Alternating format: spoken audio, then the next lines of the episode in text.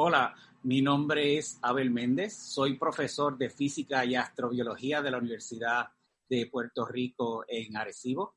Dirijo el laboratorio de habitabilidad planetaria. Esto es un laboratorio dedicado a entender la vida eh, y sus posibilidades en el universo. Voy a estar hablando sobre mundos habitables en el universo, hablando sobre las posibilidades de vida extraterrestre en el universo. Eso es algo bien real. Y les digo esto y las aclaro porque muchas veces eh, muchas personas eh, comentan que tal vez esto no es posible, no puede ser, o tratan de ridiculizar. Pero mire, es que la Tierra demuestra que nuestro universo puede albergar planetas con vidas. Y como a tono de broma, me gusta decir, no estamos buscando planetas cuadrados, no estamos buscando algo que no hayamos visto nada la Tierra es un planeta que tiene vida y no solamente eso, vida, vida inteligente y capaz de tecnología. Estamos buscando algo similar a nosotros, nada que no hayamos visto antes. la pregunta es si existe otro ejemplo como la Tierra. Por lo tanto, esta búsqueda de planetas con vida, otros mundos habitables, es algo bien real, bien científico, ¿verdad? Y cualquiera de las posibilidades, ya sea que no haya ningún eh, planeta similar a la Tierra y seamos únicos, que lo cual sería algo sorprendente, eh, o que el universo esté lleno de vida, también sería otra contestación de, sorprendente, pues ambas eh, respuestas pues son importantes conocerlas. Pero para entender esa respuesta tenemos que entender, y eso es lo que le voy a estar comentando un poquito de la historia de nuestro planeta, porque para entender las posibilidades de vida más allá, una de las lecciones básicas de astrobiología. Usted tiene que entender primero su planeta. Tiene que entender su planeta, tiene que entender su historia para poder especular más allá. Y nuestro planeta Tierra, lo más interesante de la historia de nuestro planeta Tierra es que casi todo el tiempo, básicamente de sus 4.6, eh, 4.600 millones de años, el planeta realmente, en su mayoría del tiempo, lo que tuvo es vida primitiva, vida simple, microscópica, microorganismo. Si usted, vamos a imaginarnos que fuera una máquina del tiempo y se fuera un billón de años atrás en el pasado, mil millones de años atrás en el pasado, y se parara en nuestro planeta, usted iba a ver océanos, iba a ver tierra, y usted iba a opinar que aquí no había vida. El planeta ya estaba lleno de vida, solamente microscópica. Si usted le daba un microscopio, iba a poder entonces notar de que aquí había vida pero iba a parecer que no, porque no iba a haber plantas, no iba a haber animales, nada grande, nada que se pudiera ver a simple vista. O sea que casi toda la historia de nuestro, planeta ha sido poblado por formas simples microscópicas de vida.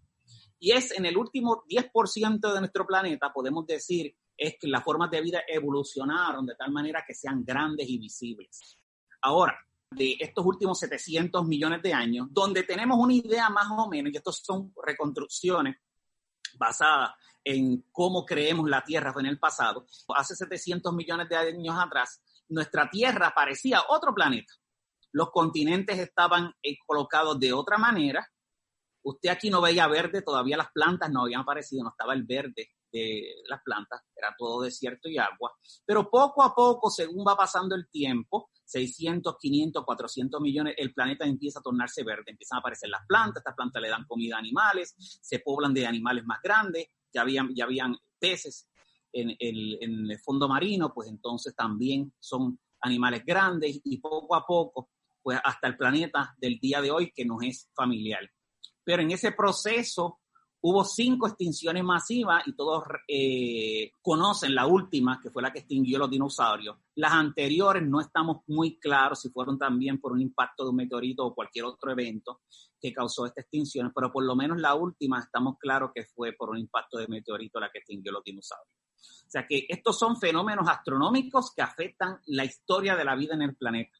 Por eso es bien importante cuando estudiamos en este campo de astrobiología, combinar la biología y la astronomía, porque hay cosas astronómicas que nos afectan. Los impactos de meteoritos, si una estrella supernova explota muy cerca de nosotros, pudo haber afectado la vida o puede afectar la vida en el futuro. O sea que en este estudio de la astrobiología no solamente se estudia el punto de vista de buscar vida fuera de nuestro planeta, pero también entender cómo los astros, la, astronomía, afectan a la vida, afectaron nuestra vida aquí en la Tierra y nos pueden afectar en el futuro, lo cual es algo extremadamente importante.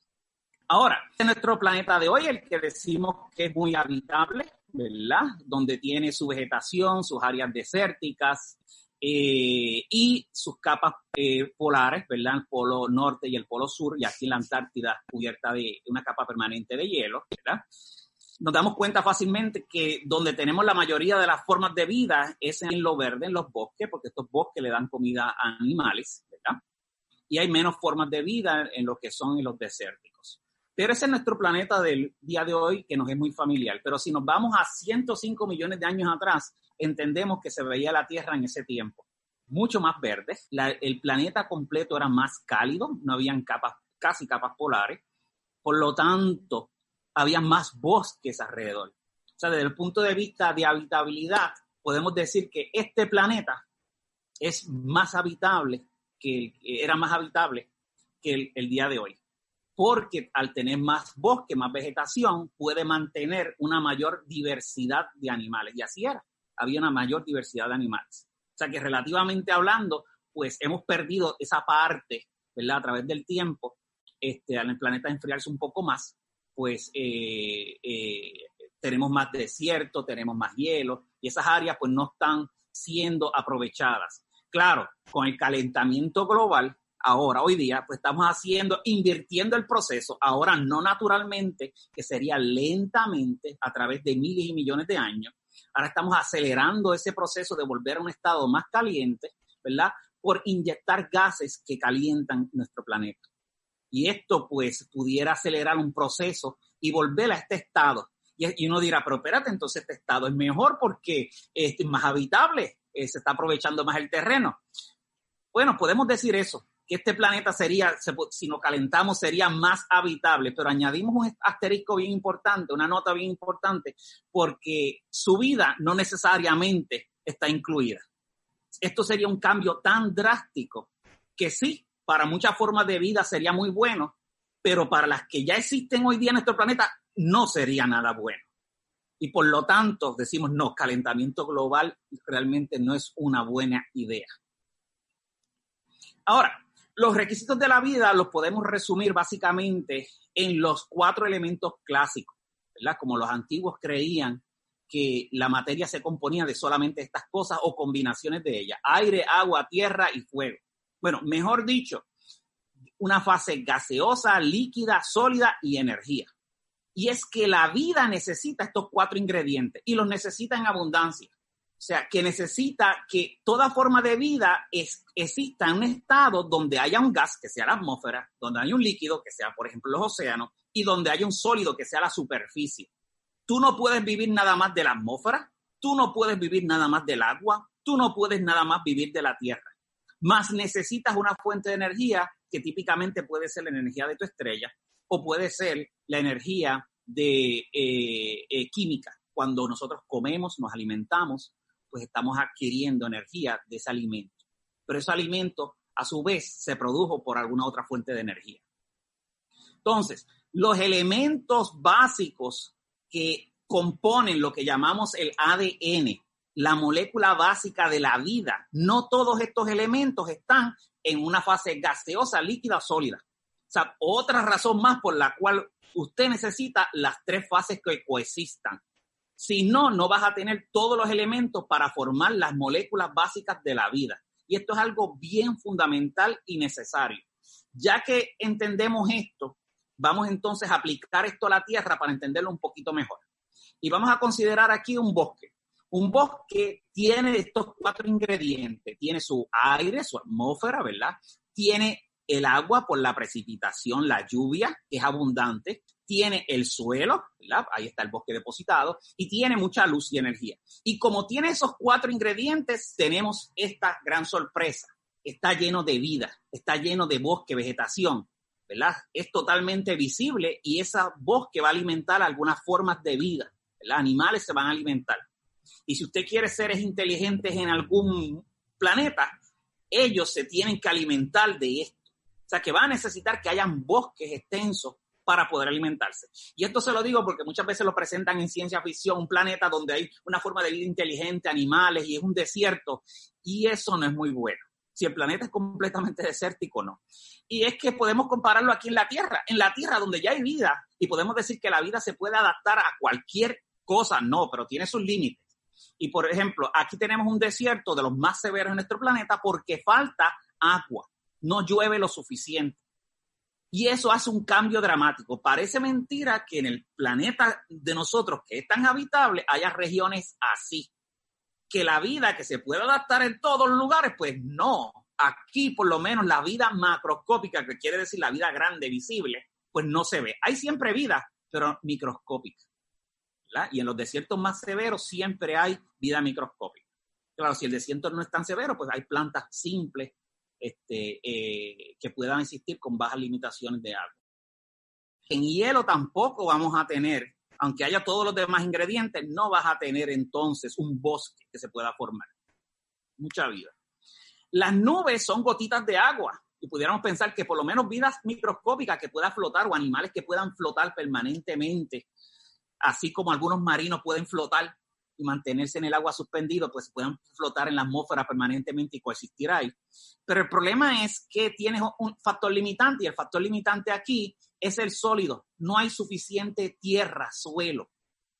Y aunque el aire levanta el polvo, ¿verdad? Y esas gotitas de agua pues van a tener polvo, no es suficiente para que esto se empiece a tornar verde y animales puedan comer y alimentarse y vivir en ese estado permanentemente. Por lo tanto, tienes otro desierto de vida. Poca vida puede existir en esos lugares.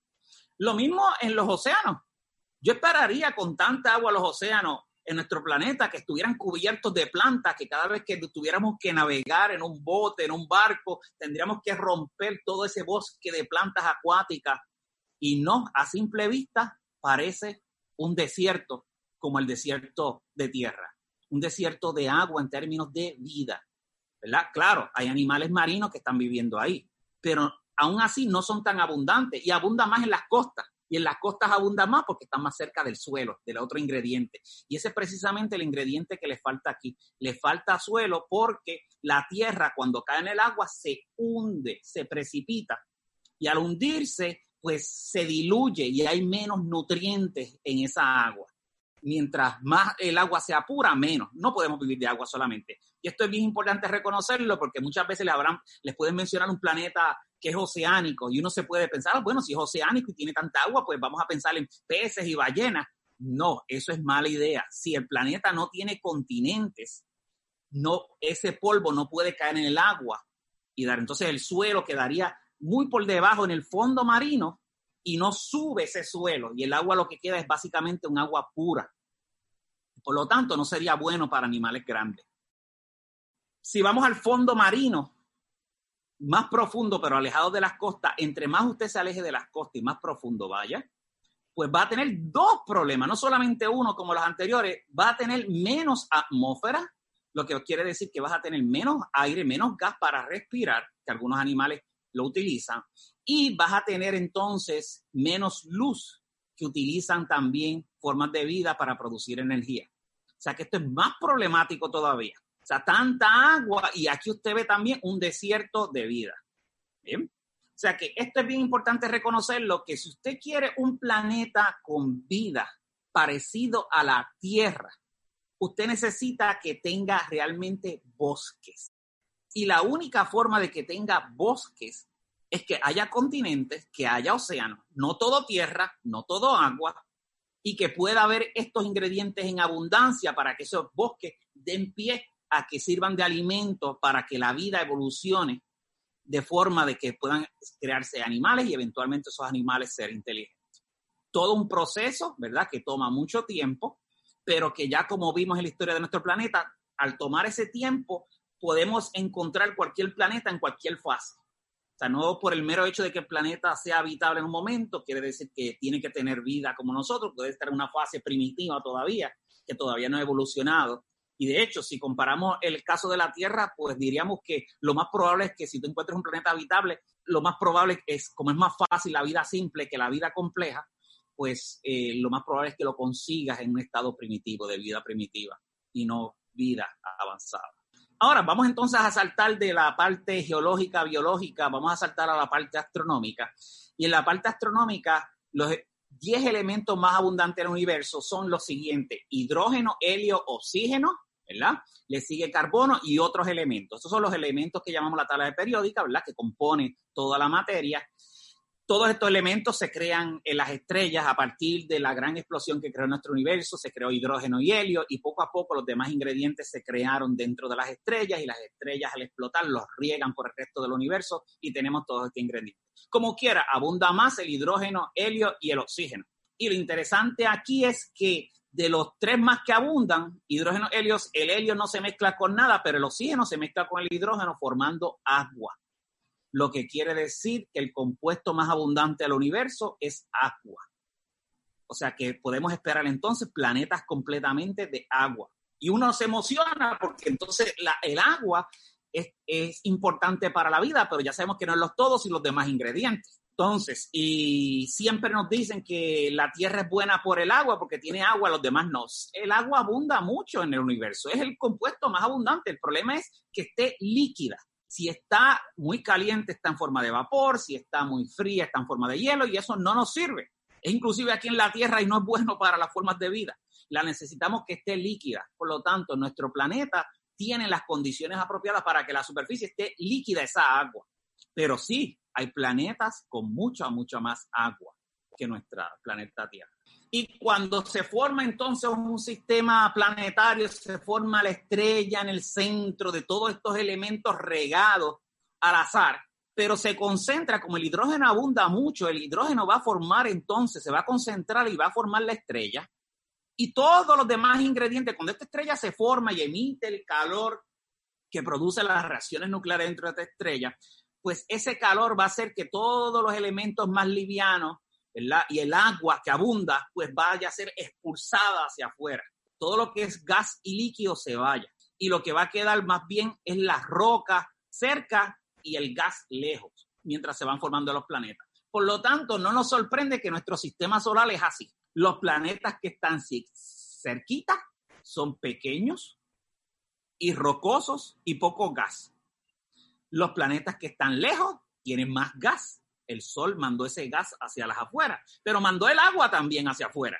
Gracias a que tenemos un poquito de agua acá, que nos dejaron un poquito de agua, el Sol. O sea que este es lo que esperaríamos de cualquier sistema planetario, que los planetas cerca sean más pequeños y pocos gases y líquidos, mientras los planetas más alejados tengan más gases y líquidos aunque pues ah, se congelan o altas presiones serían este sólido. Ahora, vamos entonces a comparar aquí cuánta agua tenemos realmente en nuestra Tierra. Si cogemos toda el agua de nuestro planeta Tierra y la concentramos en una gotita, nuestra Tierra realmente tiene poca agua, ¿verdad? Muchas veces cuestionamos que si, ¿por qué le llamamos a nuestro planeta Tierra si yo la veo tan azul? se le debió haber llamado agua en vez de tierra. No, es correcto llamarle tierra. Es más tierra que agua. Es bien poquita agua la que tiene.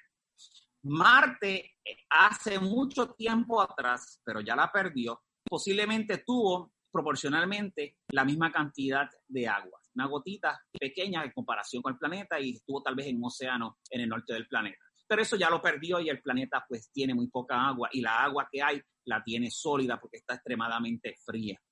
Ahora, eso son porque estos planetas están cerca del Sol cuando se formaron, tal vez tenían más agua y el sol poco a poco, el calor del sol hizo que el agua se fuera. Perdieran parte de su atmósfera, perdieran parte de su agua. Pero si nos vamos a satélites de Júpiter, Europa y Ganímedes, estas dos lunas de este planeta Júpiter, pues proporcionalmente tiene más agua. Más de dos veces la cantidad de agua que hay en la Tierra debajo de una capa de hielo. Como están más lejos, el agua a la superficie no va a ser líquida, va a ser hielo. Puede tener una capa de 10 kilómetros de profundidad de hielo. Los océanos aquí de profundidad son 4 kilómetros en promedio. Esto es 10 kilómetros de hielo. Y debajo de 10 kilómetros de hielo, tal vez 100 kilómetros de agua. No 4 kilómetros de agua como acá, sino 100 kilómetros de agua. Mucha más agua. Y uno piensa, pues espérate, aquí deben haber animales, peces y cosas porque hay tanta agua recordemos que, los ingredientes necesarios para la vida. Y el problema aquí es que tú tienes debajo de una capa de hielo, tú tienes tanta agua. No entra luz, no entra esa energía vital para la vida, ¿verdad? Por lo tanto, es un océano totalmente oscuro. eso es peor que los, los lugares más profundos aquí en nuestro planeta Tierra. No solamente eso, no tienes una atmósfera, por lo tanto, menos gas hay disuelto en esa agua. Por lo tanto, lo que vas a tener entonces es que es unas condiciones mucho peores, por mucho peores, y que las que tiene en los océanos más profundos aquí en la Tierra.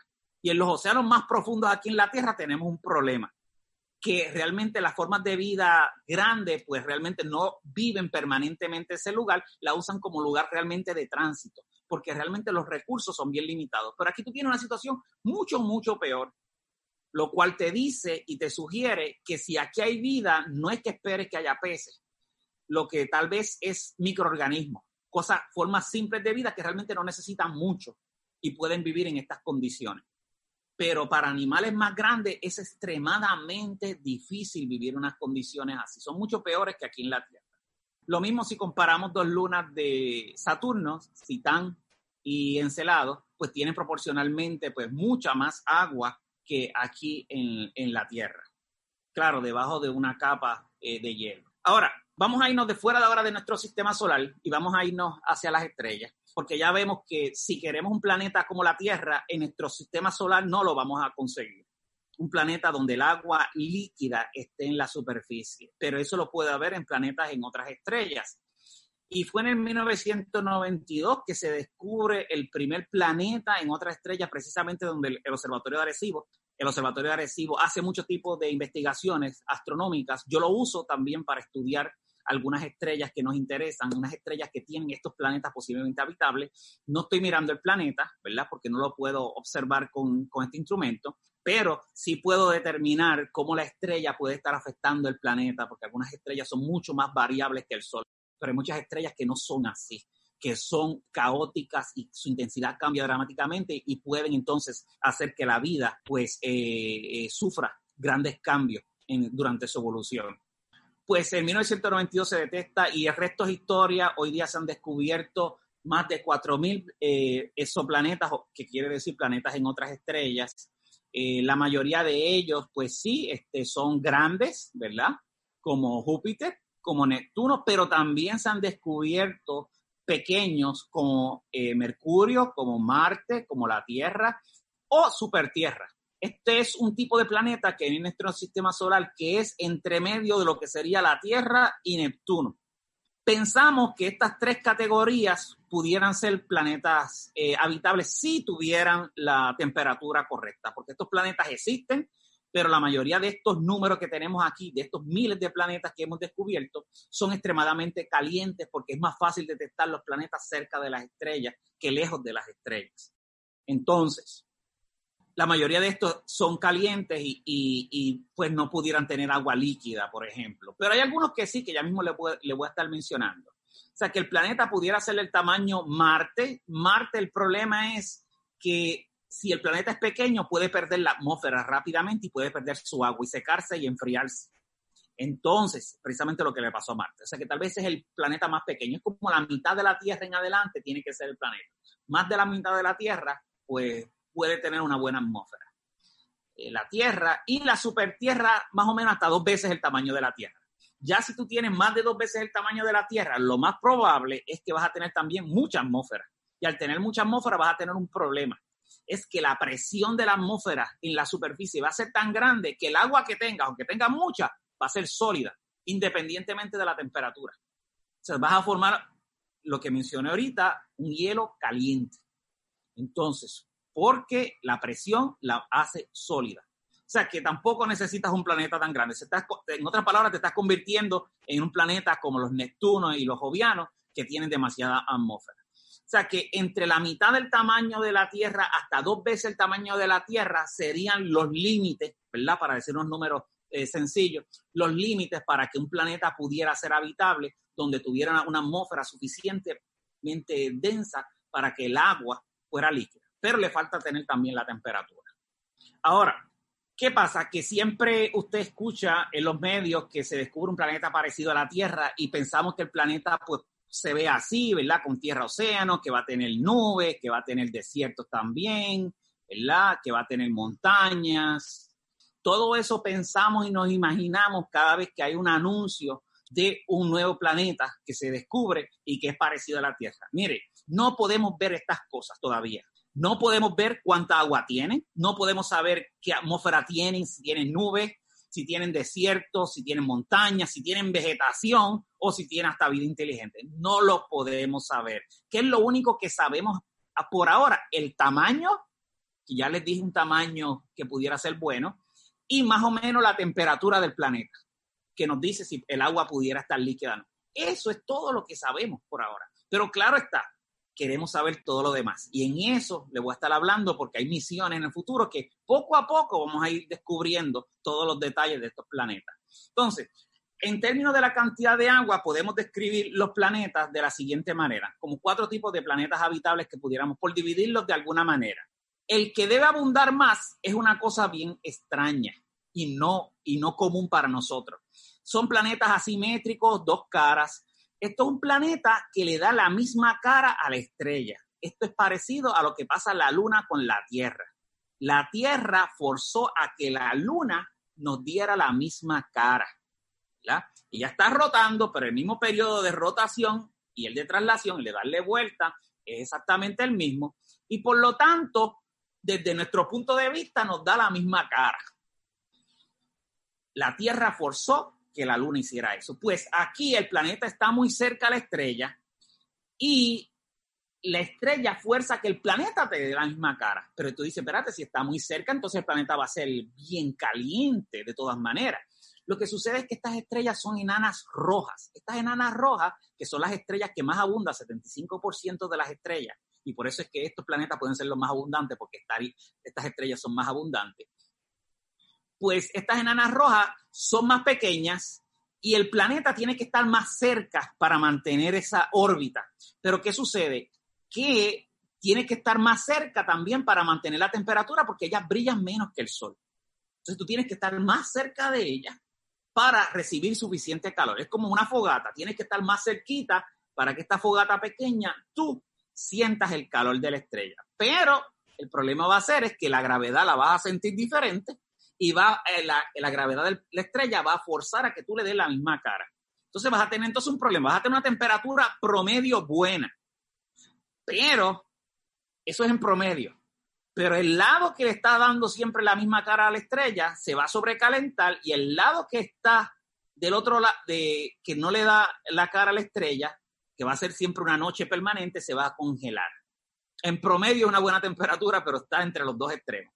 Tal vez entre medio de la zona caliente y fría tengas ahí agua y pequeño océano. Y esto pudiera ser un tipo de planeta el más común en el universo, porque estas, estos estarían las estrellas más comunes, abundarían más, pero el problema es que no tendrían grandes océanos. Y al no tener grandes océanos, no va a haber lluvia suficiente. Recuerde, si quiero bosques y animales y vida inteligente, voy a necesitar bosque. Pues no, tal vez no tengo suficiente agua para traer lluvia. Una forma de evitar esto es tal vez si el planeta tiene mucha agua del principio, pues tal vez el agua puede circular el, calor de esta zona y mantener este lado frío, mantener un poco más templado y así circular entonces el calor de una, del lado más caliente a frío y mantener unas temperaturas estables. Pero entonces vas ahí vas a tener un problema porque si tienes demasiada agua, pues entonces no vas a tener suficientes continentes. No es tan fácil, no es imposible, pero no es tan fácil en estos planetas tener algo parecido a la Tierra, donde tú tengas mucho océano que te pueda causar lluvia sobre mucha tierra para que entonces crear bosques. Esto es algo un poquito más difícil, más común, pero eh, más difícil de mantener un estado similar a la Tierra. El otro planeta que pudiera ser el que le sigue más abundante es que simplemente no tiene suficiente agua. La estrella ya, el calor de la estrella le sacó todo el agua y lo que tiene es agua todavía que queda en la corteza. Es como si fuera un Marte, pero, pero con unas buenas temperaturas. Y al tener unas buenas temperaturas, pues entonces hay agua líquida. Pero esa agua líquida está en pequeños ríos y lagos. No vas a tener un océano, por lo tanto, no vas a tener lluvia, no vas a tener bosque. Es un planeta desértico y tal vez esto sirve para formas simples, microscópicas o pequeñas de vida. No algo así como animales y, vida inteligente se puede desarrollar un planeta. El otro extremo, que debería ser lo que más abunda, es el otro lado, que planetas oceánicos, demasiada agua. Y demasiada agua, como ya le dije, si no tienes tierra, no vas a tener animales grandes. Eh, la tierra está muy debajo y bien profunda eh, sobre, eh, debajo de esa agua. Y por lo tanto, no vas a tener continente, vegetación, etcétera, para formar entonces formas de vida. Algunas personas piensan, mira, ¿y por qué no vida inteligente, acuática? Pues podemos imaginarnos que si él no fuera tan profundo, tal vez hay suficiente tierra, pero vas a tener un problema si tenemos animales que queremos hacer inteligentes y que desarrollen tecnología y puedan desarrollar naves y sean acuáticos. ¿Sabes qué? Va a necesitar eh, usar metales, porque no puedes hacer las naves de tierra, de piedra o de madera, que tampoco no hay porque no hay bosque. Pues eh, tienes, que, tienes que usar metales. Y el problema es que para mover, moldear metales, vas a necesitar fuego. Y fuego debajo del agua no lo vas a tener. Por lo tanto, creemos, no importa que tengamos un animal bien inteligente, que tenga todas las características de manipular el ambiente debajo del agua y que viva debajo del agua, no va a producir tecnología como nosotros. No va a producir naves y va a venir para acá ni nada por el estilo, porque debajo del agua no vas a producir fuego y no puedes moldear metales, vidrios, etcétera. Es otra forma de vida, pero no inteligente como nosotros, que desarrolle el mismo tipo de tecnología. Y el que menos común esperamos de todas las posibilidades de planetas habitables es el que nosotros estamos, nuestro estado actual. No tanta agua, tampoco tan poca. Suficiente para que haya continente océano, que haya lluvia, haya bosque y podamos desarrollar. Este debería ser independientemente de las formas de vida, debería ser el Estado que más pudiera producir formas de vida, porque tiene la mayor cantidad de recursos de eh, los gases, sólidos, líquidos y la energía para combinarse y producir vida. Los otros estados, los otros diferentes planetas van a tener problemas en que se desarrolle vida en abundancia, pero pudieran ser habitables para formas simples de vida. Ahora, ¿qué hemos descubierto? Pues aquí yo les tengo una lista de todos los planetas, sobre 4.000 que se han descubierto, grandes, pequeños, calientes y fríos, aquellos que tienen el tamaño y la temperatura. Y aquí tienen este grupito de planetas que algunos son un poco más grandes o igual que la Tierra, tienen el tamaño apropiado para tener una atmósfera. Tienen la temperatura apropiada para tener agua líquida pero ¿sabes qué? No sabemos en qué categoría caen de las cuatro categorías que yo le mencioné. Podemos decir que muchos de ellos que están en enanas rojas pues son dos caras, pero eso no es siempre eh, seguro. no sabemos si son oceánicos, si son desérticos, si son dos caras, si son como la Tierra. O sea, y, y aunque supiéramos eso, pues va a depender en qué estado están. Pudiera estar la vida desarrollándose todavía. Hay algunos que son mucho más viejos, algunos que son más jóvenes que la Tierra. Eh, y, pero la vida le puede tomar más tiempo porque las condiciones son más severas. O sea que no sabemos los detalles, en qué estado, qué categorías son estos planetas de las cuatro categorías que lo mencioné. Y eso es lo que vamos a averiguar en la próxima década, ya que los tenemos identificados. Sabemos dónde están, sabemos su tamaño, sabemos más o menos su temperatura, ahora falta observarlos con más detalle y más tiempo, dedicarle tiempo a cada uno, para poder entender si tiene la atmósfera y la cantidad de agua apropiada para ver qué categorías El más interesante sistema planetario de todos los que se han descubierto es el que se llama TRAPPIST 1. Y este sistema TRAPPIST es un sistema planetario bien chiquito. Están una enana roja, que son las estrellas que más abundan como les dije anteriormente, pero son siete planetas. Los planetas son más o menos del tamaño de la Tierra, pero fíjese que la órbita de todos estos planetas está comparada con la órbita de nuestro Sol, Mercurio, Venus, Tierra y Marte, está dentro de la misma órbita de Mercurio. Claro, lo que pasa es que ellos están en una estrella roja y las estrellas rojas son más frías. Entonces los planetas tienen que estar más cerquitas para recibir este calor. Pero nada, eso no es ningún problema. La situación es que tienes entonces estos planetas alrededor de esta estrella roja y en, tienes tres o hasta cuatro que pudieran tener la temperatura en esta zona verde, lo que llamamos la zona habitable, que están en la posición adecuada para tener una buena temperatura. Pero esa temperatura realmente va a depender de la atmósfera. La temperatura realmente es un estimado, va a depender de la atmósfera, que el cual no sabemos.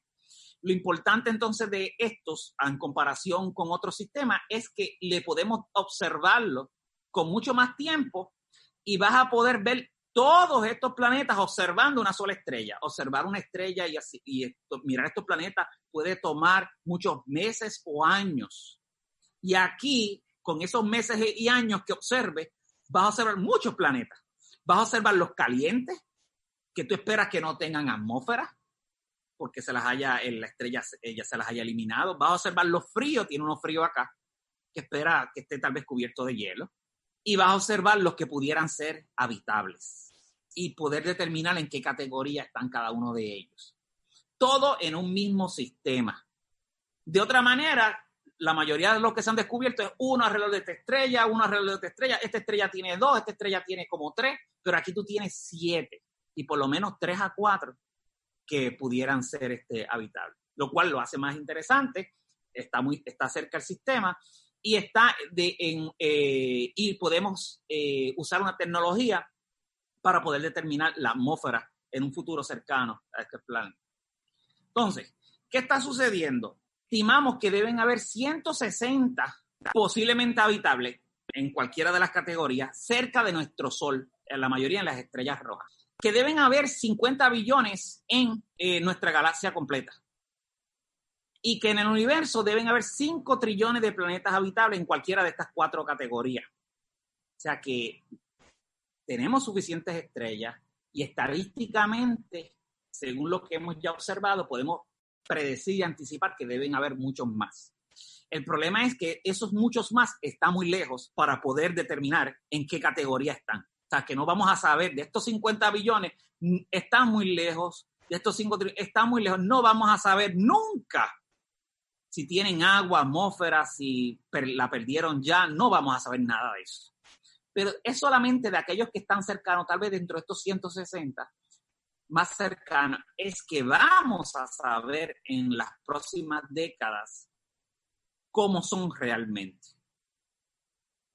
y la futura exploración va más o menos así. Del 2010 en adelante, como les dije, lo que sabemos de estos planetas es la órbita y el tamaño. ¿verdad? Y podemos decir por la órbita, si tiene la órbita correcta, el tamaño correcto, la órbita me dice algo de la temperatura, pues podemos decir que posiblemente habitable. Ya en el 2020 en adelante, desde este año, de hecho empezamos un poquito antes, el año pasado, con un planeta de estos que ya empezamos a ver que tiene agua, pero por lo menos en la atmósfera, no se sabe en la superficie. Eh, pues, eh, pero ya en el 2020 en adelante, en este año en adelante, pues vamos a tener futuras misiones esta década que van a poder analizar de estos planetas y ver la composición de la atmósfera, a ver si tiene oxígeno, dióxido de carbono, agua, ¿verdad? En la atmósfera, ingredientes importantes. Y si lo descubrimos, vamos a decir que es probablemente habitable. Vamos a necesitar un poquito de más tiempo, tal vez en la década de los 2030, para saber algo más de la superficie o sea, lo que vamos a saber en esta década más de la atmósfera, pero para saber algo de la superficie va a necesitar futuras misiones y el planeta todavía usted no lo ve como una, una, una esfera como está dibujado aquí, usted lo ve como un punto, pero ese punto cuando rote usted va a poder notar que cambia de intensidad indicándole que tiene continentes, que los continentes reflejan más que el agua. Y va a saber, mira, si tiene el agua tiene, es abundante, tiene océano, tiene continente y pueda reconocerlo, que es bien parecido a la Tierra. Eso va a tomar un tiempo, pero está dentro de la próxima década. Y finalmente, ya dentro de la siguiente década, tal vez podamos analizar esta luz que nos llega de estos planetas y poder y reconocer que tienen alguna forma de vida. Entonces, o sea, que se vea el verde que esté cubriendo. Recuerde que nuestro planeta por mucho tiempo estuvo por vida, pero todavía los continentes no eran verdes. O sea, que puede ser habitable, por lo menos para microorganismos, no tener plantas todavía. Y que cuando hubo plantas no habían animales todavía, y los animales aparecieron después. O sea que esa parte no la vamos a saber. Pero sí, si tuviera suficiente vegetación, lo pudiéramos notar y decir, mira, sí hay este, por lo menos plantas en el planeta. Ahora, ahí llegamos. Quisiéramos saber más si tienen ciudades, si hay vida inteligente. Mira, eso para esos detalles, y si hay animales, eso para esos detalles tendría que ir allá. Pero hay un truco. Vamos a mirar aquí la Tierra vamos a suponer que la estamos mirando de la estrella más cercana a la Tierra. De hecho, ahí usted no nota la vida, no, no, no, no se ven ni las ciudades de nuestro planeta, pero se ve claramente la vegetación, ¿verdad? Que hay bosque. Ahora, vamos a mirar nuestro, este planeta Tierra, lo vamos a mirar desde la estrella más cercana, como si nosotros estuviéramos mirando a nosotros mismos, desde un supertelescopio. Vamos a construir un supertelescopio de 10 kilómetros de diámetro, que eso es mucho más grande que el observatorio de Arecibo, que es solamente 300 metros. No existe un telescopio así. Pero si construyéramos un telescopio así, se vería, bueno, borrosa. Te dirá, no puedo notar muchos detalles ahí, pero fíjese que iba a reconocer el verde. Aquí se ve el verde ve el blanco, sabría que hay océanos, que hay vegetación. Algo es algo, ¿verdad? Si construyéramos un telescopio de 10 kilómetros. Ahora mismo nuestros telescopios son mucho más pequeños y en vez de verlo así, lo que ven es como un punto, nada más, en, el mejor de los casos. Ahora, si construyéramos un telescopio de 100 kilómetros, pues nuestro planeta, que sería como el tamaño de mi isla, Puerto Rico, ¿verdad? Pues esto se vería desde el espacio, pues la Tierra desde la estrella más cercana se vería así. Ya usted reconoce claramente los continentes, hasta las islas se ven las nubes. Todavía no se ve si hay ciudades, bueno, ni, ni de órbita se ve, pero por lo menos puedes estudiar el planeta. Y esto que estoy mostrándole aquí es mucho más fácil que viajar entre las estrellas. Por lo tanto, si alguna civilización inteligente existe en otro lugar, antes de tener la capacidad de viajar entre las estrellas, que es realmente bien difícil por la distancia y el tiempo que tiene que pasar, es más barato construir instrumentos como estos, así de grande o más grande todavía, en construir super telescopios, donde entonces con ese super telescopio vas a ver el planeta con mucho detalle y lo vas a estar examinando por tiempo, inclusive construir telescopios suficientemente grandes para notar por lo menos las ciudades, que hay un gris aquí, un gris acá, que te indica que hay este, ciudades como eh, nuestro planeta Tierra. O sea que esa va a ser la forma más barata y más rápida. No esperamos construir estos telescopios en la próxima década, tal vez ni 20 años, 30 años, tal vez más. Dependiendo de lo que descubramos ahora y que veamos algunos que notemos que tiene el verde de vegetación, tal vez eso estimule a que se construyen estos supertelescopios para entonces ver con más detalle cómo ese verde está distribuido, cómo, cómo en los continentes, etcétera. Bueno, por aquí eh, Luis Fernando me pregunta si esos procesos para formar la vida se pueden repetir aquí en la Tierra, se puede dar la vida nuevamente, en el, por ejemplo, en el caso de Europa. Bueno, sí, podemos catalogar el proceso de la vida en varios niveles. Primero, tú tienes que el origen de la vida. Los procesos para el origen de la vida parece que sí se pudieran dar mucho más fácil. Una cosa es el proceso para el origen de la vida, para que se forme la vida inicialmente, que puede ser algo bien extremo. Por ejemplo, una combinación de calor, de actividad volcánica, relámpagos, rayos, mezcla con agua, y ahí puede surgir la vida. Pero si surge la vida, para que la vida entonces evolucione, tal vez necesita otro estado, unas condiciones más clementes, más este, estables y no tan extremas tal vez para el origen de la vida. Eso no lo sabemos, ¿verdad? No tenemos la receta para cómo se origina eh, la vida, ¿verdad? Pero vamos a, vamos a pensar que ya que sucedió aquí en la Tierra y que sucedió justo al principio, luego de su formación. No fue que la Tierra se formó y tardó mucho y se formó después, los cuales nos dirían, mira, que mucho tardó. No, la Tierra se formó y poco tiempo que se formó, apareció. Lo que nos da a entender, mira, esto parece que es algo fácil que se forme. Pero lo que vimos que es difícil es que luego que se formó, no se formaron animales rápidamente, no. El planeta no tenía las condiciones, era muy caliente, tenía mucha agua, más agua que al principio, y por lo tanto esto toma mucho tiempo entonces en desarrollarse. O sea que parece que la vida, ¿verdad? Por decirlo, eh, usando el caso de la Tierra como ejemplo, parece que formar la vida es algo sencillo, fácil o tal vez común, pero mantener la vida tal vez un poco más difícil y que esa vida se desarrolle y evolucione algo como animales o plantas, muy, muy, mucho más difícil. Porque tardó mucho tiempo en la Tierra de que eso sucediera, que las condiciones cambiaran. Y tal vez ese sea el filtro que nos, nos diga qué es lo que está pasando ahora, porque la evidencia que tenemos, estamos buscando, estamos buscando. Sabemos que estamos buscando algo que es como la Tierra, que pudiera existir. sea, no estamos buscando nada raro, diferente, que nos estemos inventando. Estamos buscando algo que ya hemos visto. Y aún así, a través de los años, no lo encontramos. O sea, buscamos y buscamos, y claro, depende de mucha tecnología y cada vez estamos mejorando la tecnología, eh, pero todavía no la hemos encontrado. O sea, no vivimos en este universo donde tenemos tan planetas, estamos rodeados de planetas como la Tierra que están transmitiendo de radio, que cuando se construyeron los primeros eh, radiotelescopios en nuestro planeta, tuvimos interferencia. Mira, tenemos interferencia de este planeta, este planeta, porque todo el mundo está transmitiendo y ahí descubrimos que entonces estamos llenos de vida y todo el plan. No, no, no. Lo que sucedió es que construimos estos radiotelescopios y el único ruido que escuchábamos era el universo. Lo demás, en términos de vida, un gran silencio.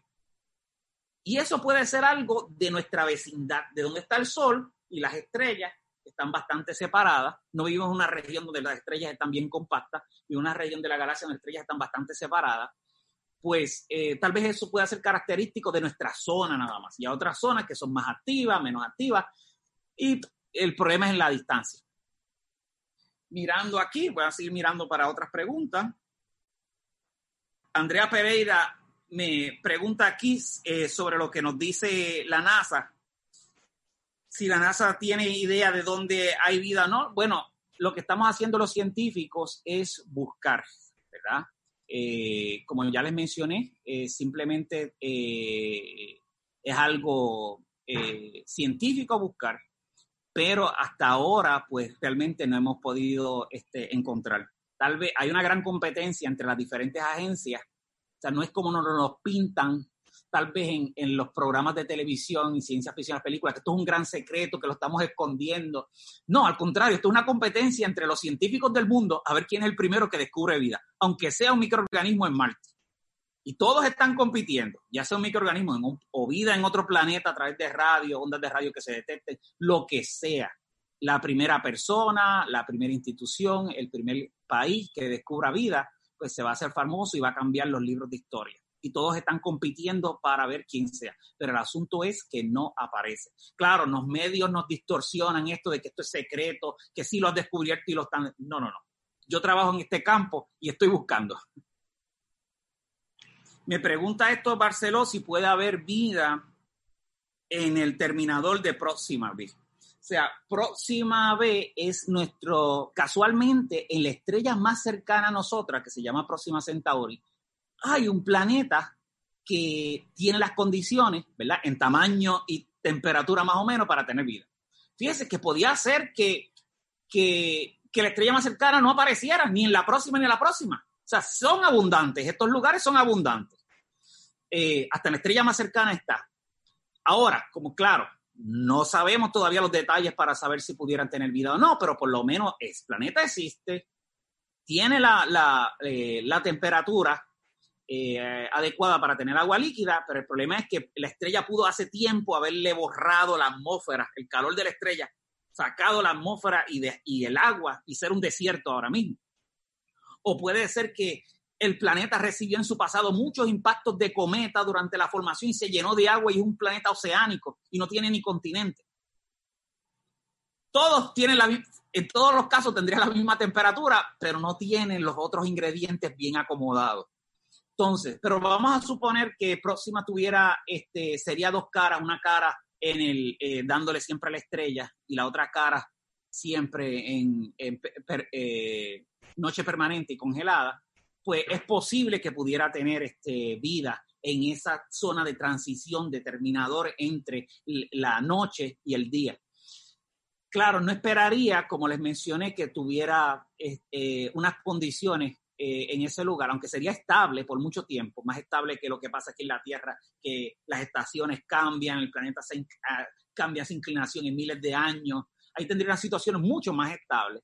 Pero aún así, para que pudieras producir mucha vida en abundancia, que pudieras tener bosque o algo así, tal vez vida simple o vida pequeña, animales pequeños en esa zona. Me preguntan, este, Sebastián Arriza Rodríguez, ¿cómo saben sobre la existencia de esa cantidad de planetas? Esa es una larga historia. El primero se descubrió en el Observatorio de Arecibo en 1992 por accidente, no se estaba buscando. De la misma manera que nuestra estrella, que es un sol, y bueno, hay otros soles, pues sí, usted los está viendo en la noche, hay otros soles. Pensamos, bueno, nuestro sol, nuestra estrella, tiene planetas. Pues estas estrellas tienen que tener planetas, ¿verdad? Pues sí, desde el 1992 podíamos especular y pensar que así era, pero no, desde el 92 en adelante estamos seguros de que estas estrellas, muchas, de hecho, muchas de las estrellas que usted ve a simple vista, la mayoría de las estrellas tienen planetas, por lo menos uno, ¿verdad? Aunque sea muy grande o pequeño, pero tienen la mayoría de las estrellas planetas. De la misma manera, pues nuestro planeta tiene vida, pues debe haber otros así, pues podemos pensar, pero no hay, esa es la parte que falta, la, la, evidencia, esa es la parte que falta evidencia. Ahora, se ha hecho a través de diferentes instrumentos. El Observatorio de Arecibo solamente puede detectar algunos tipos de planetas que están alrededor de estrellas púlsares y estas estrellas púlsares son estrellas bien energéticas. Para, para nada pudieran ser estos planetas habitables, no importa el tamaño, no pudieran tener para nada. No fue desde el 95 se empezó a descubrir planetas este, eh, alrededor de estrellas comunes parecidas al Sol, claro, más grandes y con el tiempo, no fue hasta el 2010 que empezamos a tener la capacidad de detectar con los diferentes telescopios alrededor del mundo los más pequeños. Y como la búsqueda de vida le dije que era una competencia, pues así fue la búsqueda de planetas, fue una competencia. Estaban compitiendo todos los países a ver quién descubría la mayor cantidad de planetas, cuáles eran los observatorios que descubren. Claro, la mayoría de los planetas han sido descubiertos por misiones en el espacio. La misión de NASA Kepler es una sola misión, en otras palabras, un solo telescopio que haya descubrido tantos planetas.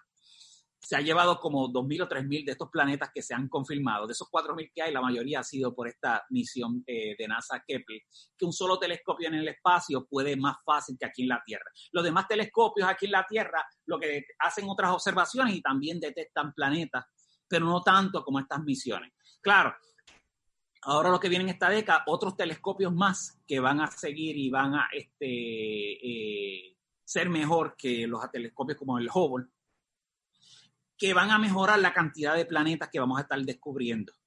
Entonces, pero cuando estamos descubriendo, descubrir un planeta es simplemente saber que existe, su órbita y su tamaño. Otros telescopios, pues entonces van a ver de aquellos que sean más cerca, que le pasen al frente de la estrella y podamos ver un, un, fragmento de la atmósfera, de la luz de la, de la, estrella cuando pase por la atmósfera, de eso vamos a poder entonces saber, eh, o sea, solamente de unos pocos vamos a poder saber la atmósfera también con nuevos este, instrumentos eh, telescópicos. Me pregunta Pedro Guzmán que cuál es el porcentaje promedio de agencias astronómicas que están interesadas en realizar estudios y análisis de estos planetas habitables. Yo no te pudiera decir, es una buena pregunta en términos de cuál sería el porcentaje promedio, pero si te lo fuera a redondear, yo te diría que el 100%. Casi todos los eh, universidades que tienen un programa de astronomía, que tienen también acceso a telescopios, están tratando de buscar planetas. O sea, desde que se descubrieron los primeros, se ha convertido en una modalidad y es descubrir más y más planetas en todos los tamaños para entender eh, no solamente el interés buscar los planetas habitables, sino entender cómo se forman los sistemas planetarios. Y eso te ayuda a entender cómo se formó nuestro sistema planetario también. O sea, que se están buscando planetas de todos los tamaños, desde los pequeños hasta los más grandes, a ver qué hay. O sea, cuál, cuál es la característica, por lo menos, de estos eh, mundos y casi todos los programas de astronomía eh, y todos los telescopios pues están trabajando, algún grupo pequeñito por lo menos está tratando de usar el telescopio para entender de alguna manera u otra, descubrir o entender estos planetas. O sea, que podríamos decir, vamos a decir el 100%. Bueno, ya con eso tenemos este, en cuanto a las preguntas, eh, gracias este, por escucharme. Eh, les recuerdo, ¿verdad?, que eh, dirijo el Laboratorio de Habitabilidad Planetaria de la Universidad de Puerto Rico y allí mantenemos un catálogo y estudiamos y tratamos de entender estos planetas. Eh, muchas gracias.